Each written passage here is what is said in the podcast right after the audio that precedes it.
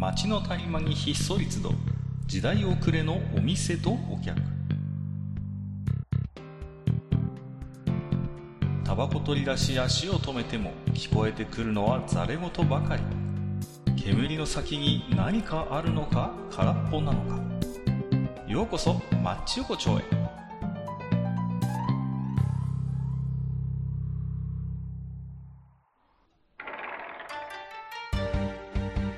よいよ大将、まだやってる？ああ、なんかいらっしゃい。ああ、どうも。はい。いや、あのね。あもうね、もうほんとさ寒くなったよ、本当にね。それは引いてない大丈夫？よかった。ね、あのね、子供がちょっとね、あのー、はい、えー、子供が、あの、風邪気味なんですけど、はい、あのー、ですね、えー、ちょっとね、酔ってるんですよ。あ、今日酔ってる？今日酔ってますね。はい、カッカ君が。はい。いつもはね、もうちょっとですね、あのー、はい、シラフでいるつもりなんです。今日ちょっとね、したたかに酔っておりまして、はい、すいません。ちょっと変なこと口走らないように気をつけなきゃなとは思ってるんですけれどもね。はい、はい、はい、はい。そんな感じでございまして。なるほど。えっと、まあまあね、あの、ちょっとまあ今日は私もね、ちょっと近況報告でもしようかなあ、近況、いいですね、近況報告。聞きたいですね。はい。で、あの、なんていうんですか。あの、この前、いつだったかな？前回の時だったかな？ちょっと話したんだけど、あの、うんうん、モンスターエナジーちょっときつくなってきたみたいな話をしたと思うんですけど。あんなに、あんなにモンエナ、モンエナ言ってたのに、きつくなってきたってどういうことなんですか、一体？えっとね、あの基本は量なんですよ。はいはいはいはい。量ね。まあまあ。ってね、ちっちゃいね、瓶があるにはあるんですけど、あの、うん。ミニサイズ、ミニサイズっていうかちっちゃめの瓶があったりするんですけど、あの、はいはい、はい、まあ、えー、ドデカミニよりもちょっと一回りちっちゃいぐらいのね、瓶があったりするんですけど、うんうんうん、まあその代わりちょっと濃いよみたいな感じのやつなんですけどね。はいはいはいはい。うん。でもそれ以外は基本的にフルサイズか、まあ、もしくはもうそれよりももっと大きい、あの、うんうんうん、アメリカとか、海外、はいはいはい、あの、欧米、仕様のやつしかないんですけどね。うんうんうん。わかりますよ。やっぱり私はあの、モエナをある種、こう、なんていうんですかね、精神的支柱にしている、まあ、崇拝している人間なので。まあまあまあ、はい、そうですね。はい。えー、なので、あの、基本的には、モエナさんがいるかいないかっていうのはちょっと大事なところなので、やっぱりあの、うんうんうん、あれなんですよ。はい。で、えっと、ただね、ちょっとやっぱね、あの、年齢的なものなのかな、やっぱね、その量がちょっときつくなってきてるんですよね。で、最近思うんですけど、問題なのは確かにこう精神的な、やっぱしこう、なんていうんですかね、あの、うん、本当にこう、支柱ではあるんですまあ、マッチ横丁的にはね、モンスターエナジーは概念ということで結論が出てますからね。そうそうで、その、なので、ちょっと最近、モンエナさんとの付き合い方をちょっと考え出して、あの、もう一貫買った冷蔵庫に、もう鎮座させておこうかな、みたいな、そういう。鎮座。鎮座ですか？感じをね、ちょっと今考えてるんで、で、じゃあ代わりにじゃあお前何飲むんだよっていう話になってくると思うんですけど、ポスト。まあ、それを今ちょっとね、あの、うん、うん、今ちょっと今、あの、えー、エナジードリンク界隈をちょっといろいろとこうね、あの、さすらっている途中なんですけど。さすらっている。そう、さすらってるんですけど。はい。まあ、そんなわけで、あのー、ね、皆さんからのまた、モンエナ、えー、ヒストリーというかね、モンエナお手紙待ってますってとこなんですが、で、えっとね、今日はね、久しぶりにちょっと映画のお話をしようかな。お映画の話、いいですね。はいはいはい、はい。あの、先週、先々週ぐらい、先週ぐらいかな？うん。あの、映画館に行ってきまして、で、あの、もう、ちょっと今少し話題になってますけれども、まあまあ、これ、この話が出る頃にはもうあれなのかな。ちょっとやってるタイミングになってるかもしれませんけれども、うん、ゴジラマイナスワンを見て出ました。はい。はいはいはいはいはいはい。今、えー、やってますね。はいはいはいはいはい。はい、あのー、でね、僕もあの、このマッチさんでね、あの、数回あの、シンゴジラに対してチクチク言ってきたなっていう経過があるんで。チクチク見ましたね。ちなみにちょっと先に確認しておきますけど、ネタバレはあるの？ないの？大丈夫？そこネタバレはしません。なしね。なしの方向ね。はいはいはい。そこだけちょっと、はい。ええ。で、あんま僕基本的にまあ、あの、ゴジラ映画好きですよっていうのは、まあまあ言ってたと思いますけれども、はい。もうえっとね、あのね、シン・ゴジラって、あの、やっぱり、ね、今回ゴジラマイナスワン見て、あ、シン・ゴジラって俺の中ではちょっとゴジラじゃなかったのかなって、なんかね、シン・ゴジラの口がちょっと軽く垣間見てしまったみたいなね。まあ、そうね。まあ、まあ、私も実は、あの、見ました。あの、はいはいはい、はい。見ております。はい。まあまあまあ、もちろんネタバレなしで、その前提、一応だから私も見ている前提でちょっとじゃあ大将の話を聞こうかなと思うんですけどもね。はい。じゃあ、じゃあ、ネタバレしちゃしちゃおうか。いやいやいやいやいやいや、え、え、ネタバレな？だったらネタバレやめとこうかなって思ったんだけど。ああ、そうですか。あじゃあ、ちょっとき、き、聞いてる方はやっぱりちょっとあれなんで。あの、ちょっとこれから見るから、ちょっとあんまし聞きたくねえっていう方は、こう、見終わった後にまた聞いていただければ、はい。じゃあ、じゃあ、わ、かりました。じゃあ、ネタバレ今日はありということで、はい、えー、これから、えー、ゴジラマイナスワン、マイナスワン、まあまあまあまあまあ、えー、話をじゃあ聞いていこうかなと。はいはいはいはい。僕はね、あじゃあ、じゃあ、ゴジラマイナスワンを一言で表すとするとですよ。はい。一言で表すとすると、うん、あの、こんな感じでいいんだよ、ゴジラは、プラス、プロジェクト X、みたいな、そんな感じです。プロジェクト X 入ってくる。はあ、はあ、プロジェクト X。あの、うん、あの最後流れるの、中島みゆきでよかったんじゃないのかな。ヘッドライト。テールランプ。え？はいはいはいはい。いいんじゃないかなっていうような、うん、僕、まあ一言で言うと、ただ、あの、なんていうんですかね、えっ、ー、と、初代ゴジラと、ど、と、あの、すごく、あの、近しいものを何何かしら散りばめつつも、けどなんかこう、しょなんていうのかな。僕初代ゴジラ信者なんで、基本的に。はいはい。いいですよ。うん。うんなんですけど、あの、初代ゴジラと何かしら近しいところを感じるのは、これシンゴジラも一緒だったんですよね。うん。ただ、初代ゴジラと近しいところっていうのが、なんていうのかな、あの、結構表面的だったよね、シンゴジラって。で、今回のもちょっとまあ結局表面表面的だったなっていうのは思ってはいるんです。うん、あの、シンゴジラと同じように。ただ、ただですよ。ゴジラ映画ってこんなもんでいいんだよが、そこにちゃんと入ちょっと入ってきて。で、うんうん、あの、なんだろう、あの、シン・ゴジラほど、なんかこう、みんなにわーって語りたいわけじゃないけど、けど、俺の中で納得のいくゴジラ映画だったな、みたいな感想です。ほう、あ、そうですか。うん、うん、うん、うん。なるほど。だったねっていうね。んんなんだ、なんだって？プロジェクト X だったね。ああ、プロジェクト X ね。まあ、はい、でもなんていうのかな、その、あの、いわゆるそういう、こう、もう、抗いようもない、まあ、暴力の前にして、人間がどのようにその対抗していくかっていうのは、まあ、ゴジラに限らず、いわゆる東方特撮映画の普遍的な、もちろんテーマにはなるんですよね。で、その文脈からいくと、まあ、シン・ゴジラも同じことをやってはいるんだけれども、その方法論が違うんですよね。そうですね。うんうんうん。そうそうそう。だから、そういう意味で言うと、まあ、いわゆるその、シン・ゴジラ以前の、まあ、さらに、さらに言うなら、本当にあの、いわゆる54年のゴジラを、うん、強く意識した今回は作りだったなというのは僕も感じるんですよね。そうですね。うんうんうん、うん。あの、結構、シン・ゴジラの場合、あの、まあ、54年初代ゴジラを、結構ちょっと、なんていうのかな、あの、ゴジラ好きの人、ここ好きでしょっていうのを狙ってはくれるんだよ、やっぱし、ちゃんと。狙っては来てくれるんだけど、なんか、ちょっと若干的外れのとこあるんだよな、みたいなのは感じてたわけなんですよ、ね。はいはいはい、はい。で、今回のその、ゴジラマイナス1に関しては、ちょっとまた違うところからなんかこう、そこを攻めてきてくれたなっていうのはありますね。うん、あのね、時代背景っていうこともあると思うんですよね。それはそうだと思う。うんまあ、今回の、えー、マイナスワンは、まあ、本当、もう大戦末期、ね、昭和20年ですよ。すね、が、うん、えっ、ー、と、まあ、舞台になってまして、オリジナルのゴジラっていうのは、もうちょっと後の時代なのよね。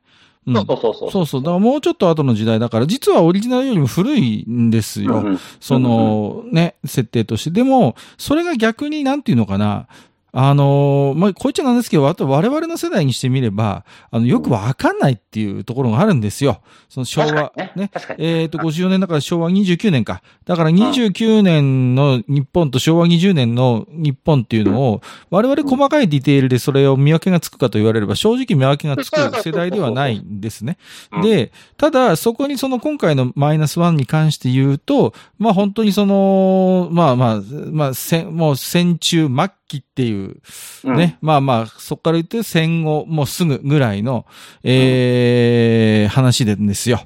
だから、そこのね、この復興とこう絡んでくるっていうところが、まあ、あの、今回のゴジラの、まあまあ一つ多分、ええー、狙いなんだろうなとは思うんですよ。戦争もあるよと。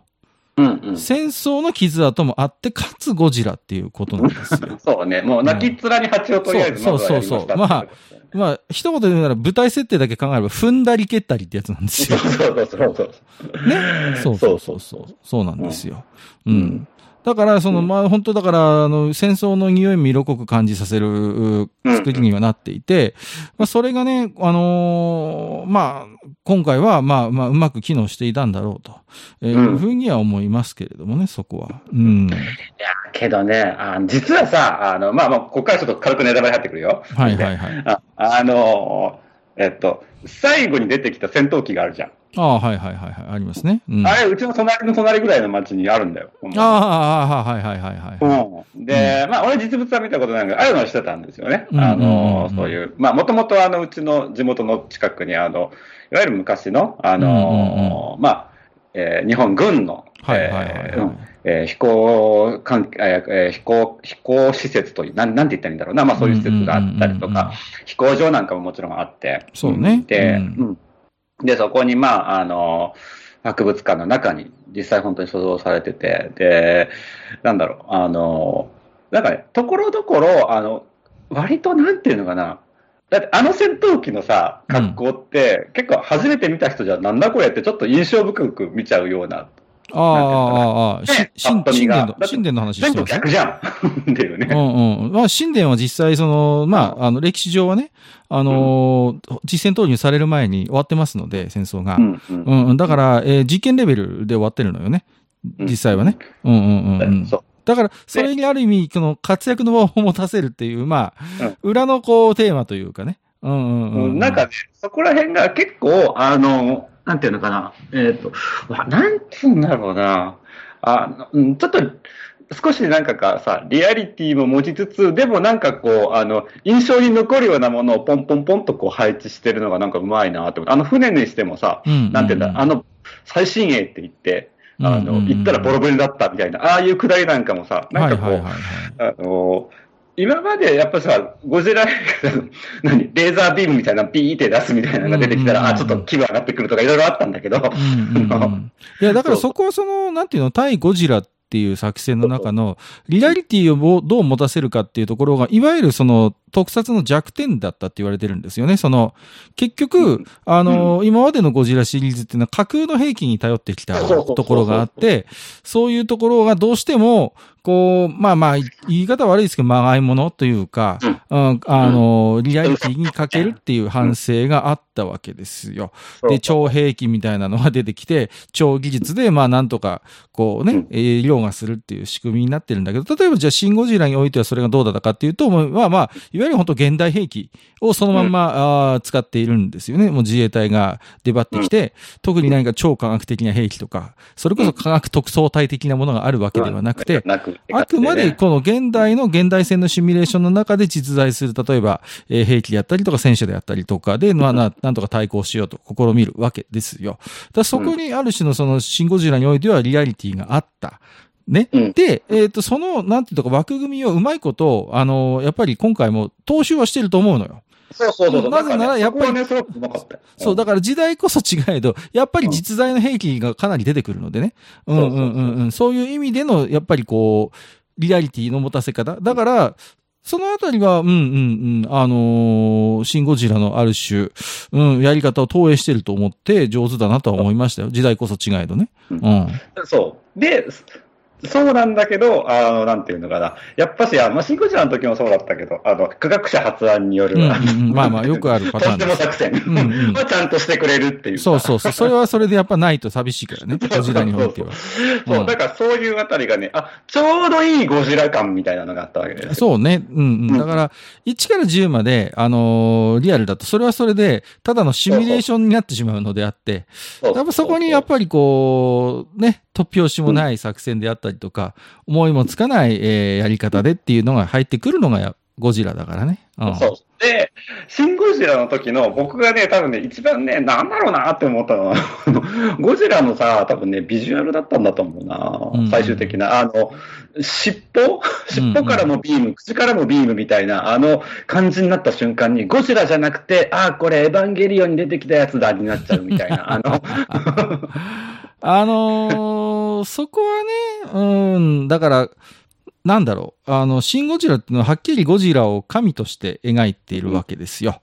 その、もう圧倒的ななすすべもない力。本当にね、あの、ね、神の日っていう表現をした、まあまあ映画もありますけれども、そういうビーム兵器のことをね、まさにゴジラのそれは神の日なのであって、うんうんうん。だから、ゴジラを神格化させている作り方をしているんだと思う。で、まあまあ、それはそれで一つのゴジラ感であってね、うん、いいんだけれども、まあ、今回のゴジラはそうではないのよね。そうそうそうそう、うん、あの、背中のギミックは正直いらんと思ったけど。はいはいはいはいはいはい。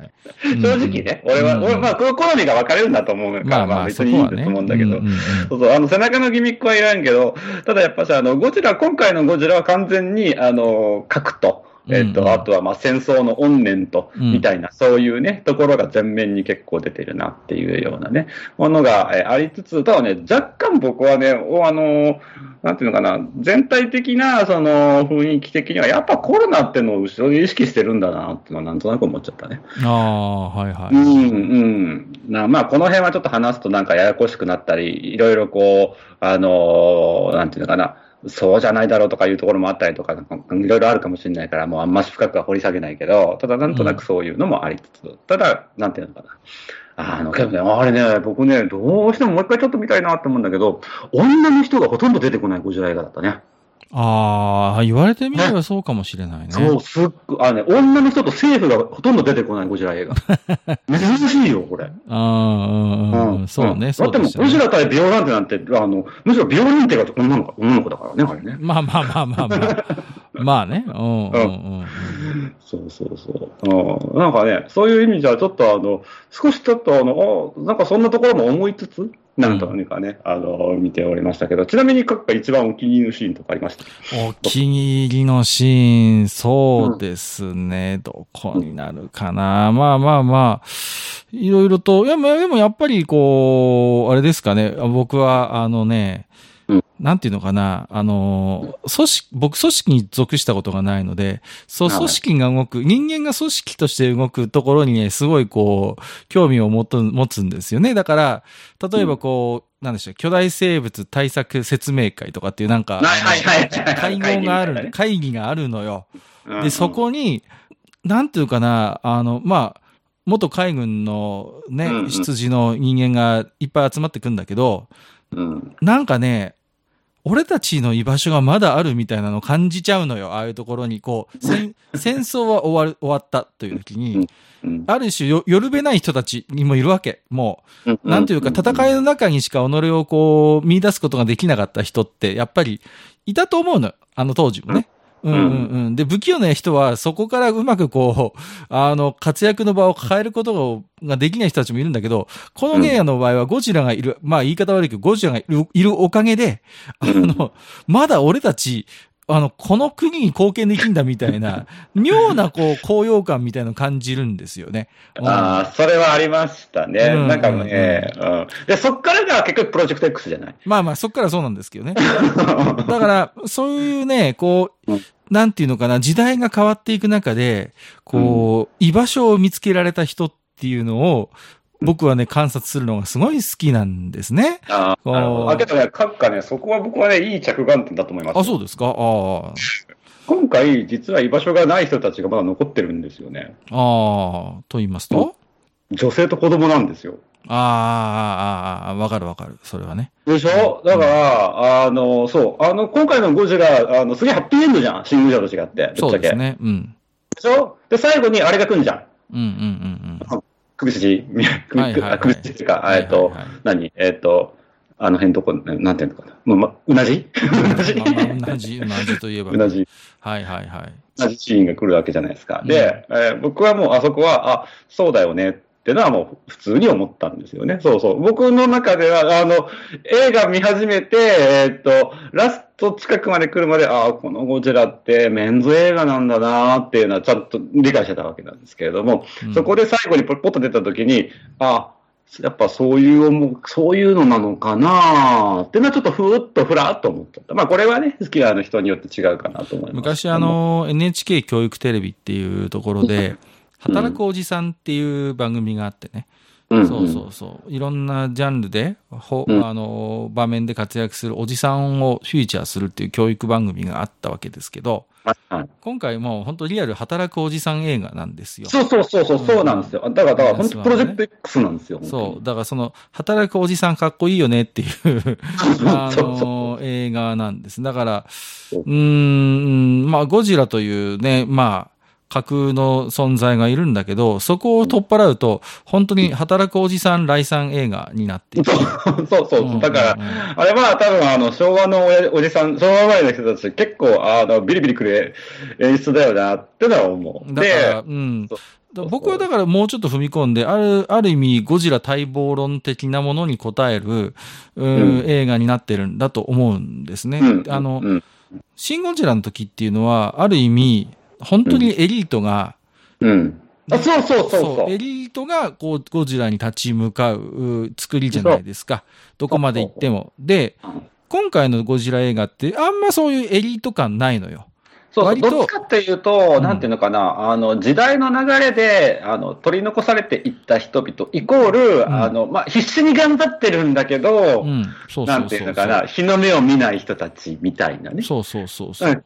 で、しかもそれがおじさんっていう。まあ、あと、神木くんはおじさんじゃないんだけど。まあまあまあね。でも、うん、その、時代が大きくこれから変わろうっていう、もう転換期なんですね、うん、今回の舞台、時代設定が。うん、その転換期において、まあ、もしかしたら取り残されてしまうであろう人々に、もう一度、その延長線を与えてくれるような、えー、作りになっていて、そうだね、で、そこに集まってくる人々って、シンゴジラほどエリートでもないのよ。まあ、優秀な人はいるんですけど。いるんだけど。ただ、割と普通のおじさん頑張りますみたいな感じなのが、えー、とても良い。うん。というね。そこがね。うん、うん、なるほど。まあ、そういうところで閣下はやはり、あの、作戦会議の。そうなんです。えー、監督あそこにだからその居場所の映画なの。そのゴジラが、居場所を与えてくれるっていうかな。で、実はその昭和のゴジラ映画もそうなんです。居場所を与える映画なんですよ、ゴジラ映画っていうのは。まあ特撮がそうなの、ね、まあ、まあまあ特撮のその、特撮がまあそもそもその、まあ特定の人たちに居場所としてあったっていうのももちろんあるし、で、えっと、初代ゴジラに関しては、まあなんていうのかな、まあうん、まあそうね、居場所と死に場所を見つけられたのが初代ゴジラだったわけなんだけど、そうそうそう。そう。ね、そうなんです。で、やっぱり初代に関して言えばや、その、まあ、やっぱテーマとして避けられないね、やっぱり核というものの、その、うん、ね、あの、恐ろしさっていうことと、うんやっぱりその平和っていうことは、まあもう、もう、あの、ベースにある思想なんですけど、それを、なんていうのかな、シン・ゴジラっていうのは、ある意味、あのー、なんかそう、あのぼやんとそういうところは全部、そう、全部ってか、すっ飛ばしてんだよ。だからそういう強、ぼやかしちゃったそう、教場臭い概念みたいなものを全部取っ払って、注意深く取り除いてるんです。そういう、政治を扱ってるんだけど、政治的なものは、えー、取り除いているのがシン・ゴジラなんですね。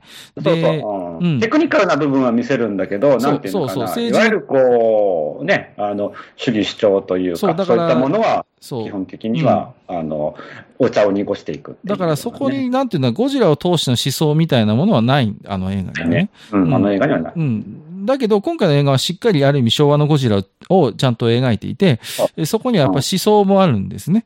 うん、思想も感じさせるゴジラになっている。で、ここがね、まあまあまあ、人によっては評価の分かれるところなんだろうけど。いや、僕はどっちかっていうと、これがゴジラでしょ？って思っちゃう。いや、私もそうです。だから54年のゴジラの、うん、やっぱりこうね、文脈を引き継いでいるんだろうな、というふうに、えー、見ましたね。うん、僕ね、一番ちなみに好きだったね、シーンはね、あの、ゴジラ対ボロ船のシーン。ああ、だって、なんだろう、日本の今の映画でこんな迫力ある感じのなんか映像、そんな見た、見な、見た覚えないな、今、最近って思って、あの、結局ゴジラがボロ船に向かって追っかけてくるじゃんか、海の上で。はいはいはいはい。なんかこう、あるある種こうさ、あの、上手をちょっと思わせるようなさ。いや、いいじゃん、いいじゃないですか？うん。もう一個ね、実はあって、もう一個は、あの、ゴジラが国会ぶっ放すと、国会ぶっ飛ばすところ。ああ、はいはいはい。あれはだって、やっぱり、ね、ゴジラを描くからにはやってほしいところじゃないですか。いや、そうそう。あの、まあ、ただ初代ゴジラはどっちかっていうと、あの、ぶっ飛ばすっていうよりも蹂躙に近かったんだけど、まあそうね。国会に関して。そうなんだけど、今回のゴジラは、あの、ゴジラマナーちゃんと守ってるの。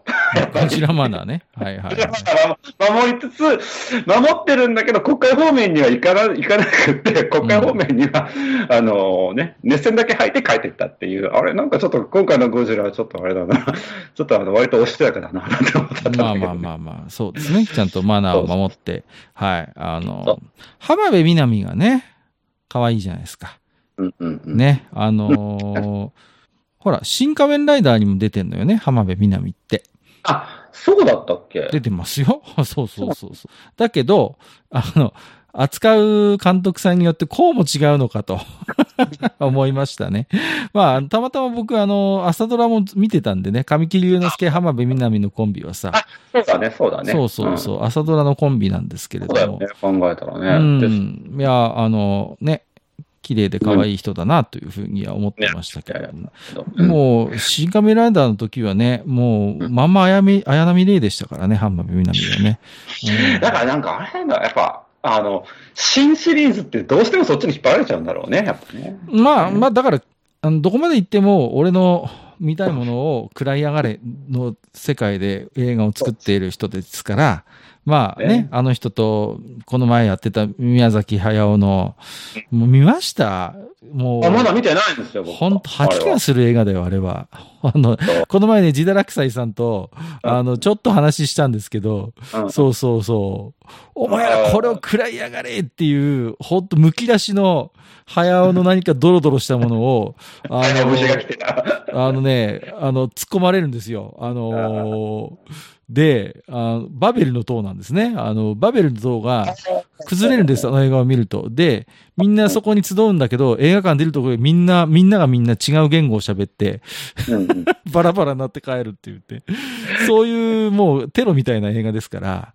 ね、けどさ、あの、もう、早尾ちゃんはさ、もう勝負がだし、うん、もうあの、前、前作の風立ちぬの時もそうだったけれども、うん、もうそういう感じになっちゃってるよね。やりたいことしかやらないんだから。やらないになっちゃってる。まあもうけども、年も年だからもうそれで僕はいいと思うけどね。まあまあまあ。うん、それよりもやっぱね、こう、あの、若くしてそれをやり出したあんのお前はどうなんだって思ったところあるけど。いやいや若くしてとは言っても還暦になったようですけどね。まあまあもちろん、まあ、まあちょっとゴジラの話に戻りますとね。はい。はい、うん、ですから、なんていうかな、本来のその、日本を培ってきた特撮映画のカタルシスとか方法論とか、うん、そういうものを、まあ今回は、えー、ある種、蘇らせる試みとしては成功しているのかなと思うんですね。だから。さ、うん、それは思うよ。あのー、なんていうのかな。まあ、それこそ、まあ、あの、この辺ゴジラ映画詳しい人とはわかると思うけど、あの、なんていうの？あの、それこそヒロインが乗ったね、電車をゴジラがつまみ上げるようなシーンなんていうのは、あれはやっぱしね、分かってる人にはちょっとね、あ、いいじゃんってやっぱなっちゃう、ね、あ、そうそうそうそう。そうなんです、そうなんです。うん、うん。そうなんですよ。うん。だからね、在来線爆弾とか言ってる場合じゃないんですよ。そうそう。もちろん、ね、在来線爆弾はね、むしろ、あれ、今回のマイナスワン見た後だとね、ああ、ちょっとしけちゃうな、やっぱって思っちゃうっていうね。あのー、だから同じ特撮映画というくくりかもしれないけれども、まあまあ方法論が全然違うし、まあ今回これができたことによって、なんていうのかな？あの、ゴジラという映画が、まあ、悪い意味で止めなにならなくて済むっていうね。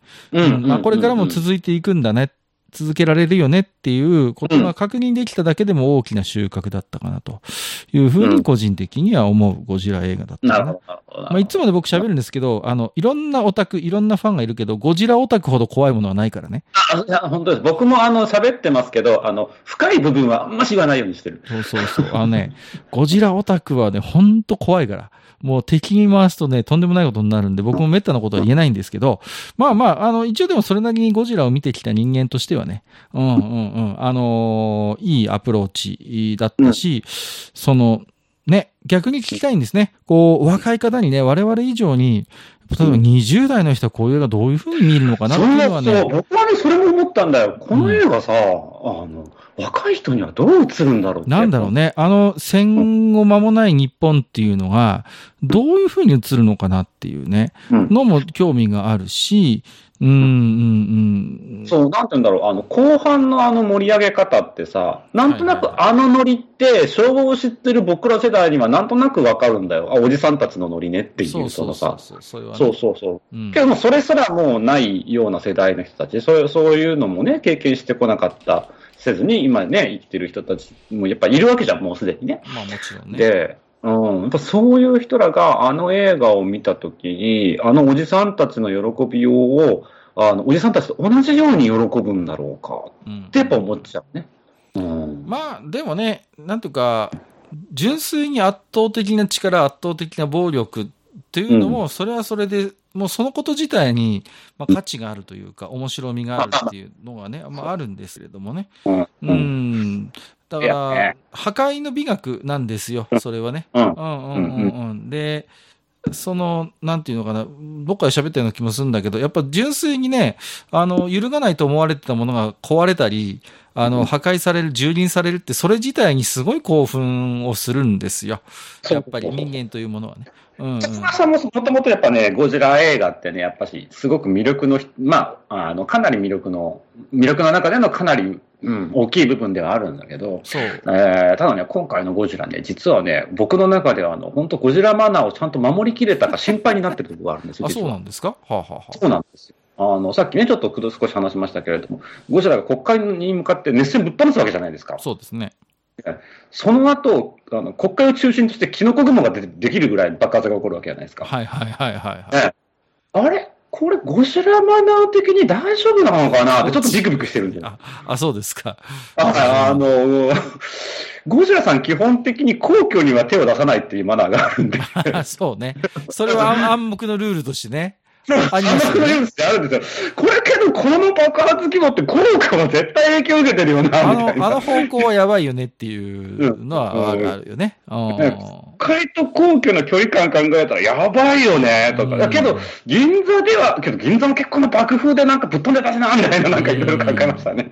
まあまあまあまあ、そこがね。うん、うん。まあ、あのー、ちょっとまだね、公開中の映画ということもありますので。あんまりこう、あの、深いところまで話すまあまあまあ、そうなんですけれどもね。はい、はい、まあまあ、一応、あの、マッチのおじさん二人としては、えー、楽しめましたよと。あ楽しい映画です、あれは。えー、そうですね。はい、ただまあ、そうね、いろいろと、あの、けどやっぱりまだまだ課題も残る映画なんじゃないかなとは思いますんで。ああ、そうですね。はいはいはいはい。なるほどね。うん。なんだろうね。こう、うん、まあ、これはね、言うと贅沢な話になっちゃうんであれなんですけど、なんていうか、でもね、今回の映画はね、成功だったと思うの。やっぱりシンゴジラ、それまで日本のゴジラの最新作がシンゴジラっていう状況の中にあって、またもう一つの柱である、その、これまでの伝統的な特撮の文脈で作られたゴジラが一本今回提示できたってだけで僕は成功だと思うんですよ。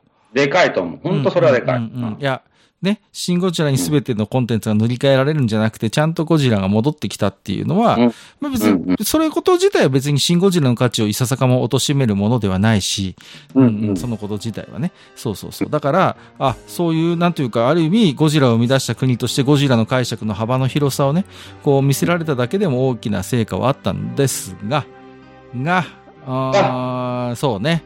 うん、いや若干の物足りなさを感じる部分もまあまあありますよというところは、まあまあいいでしょうかね。あんまり詳しくは。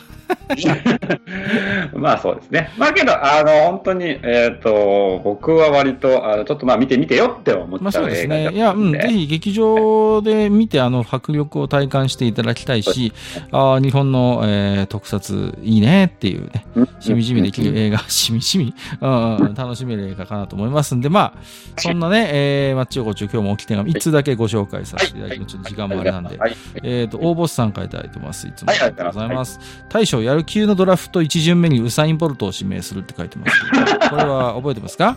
鍋物、鍋物ドラフト会にあなた1巡目にとんでもない選手指名してましたよね。ね本当にちょっと。いやけどさ、ウサイン・ボルトって言うけど、ウサイン・ボルト野球してみ絶対やばいよ。いやいや、やばいかどうかわかりませんけど。絶対やばいって。うん、まあ、ね、ちょっと僕はまだ卵焼き試したことないんですけれども、正直。はいはい、まあまあまあね、ちょっとどうなることやらなんですが、え、あのー、もう今日はね、このいつのみのご紹介と、ちょっとだいぶ喋っちゃいましたんでね、はい、はい、ちょっと30分だいぶオーバーしちゃったんで、はい、まああのー、ね、そんな、えー、ちょっとね、大将が珍しく、珍しくたまにあるんですけどね、こう映画、映画を語る会ということでね、えー、話させていただきましたけれどもね。えー、後でディズニーに行ってきます。はい。はい。ということで、本日も大将、えー、どうもありがとうございました。ありがとうございました。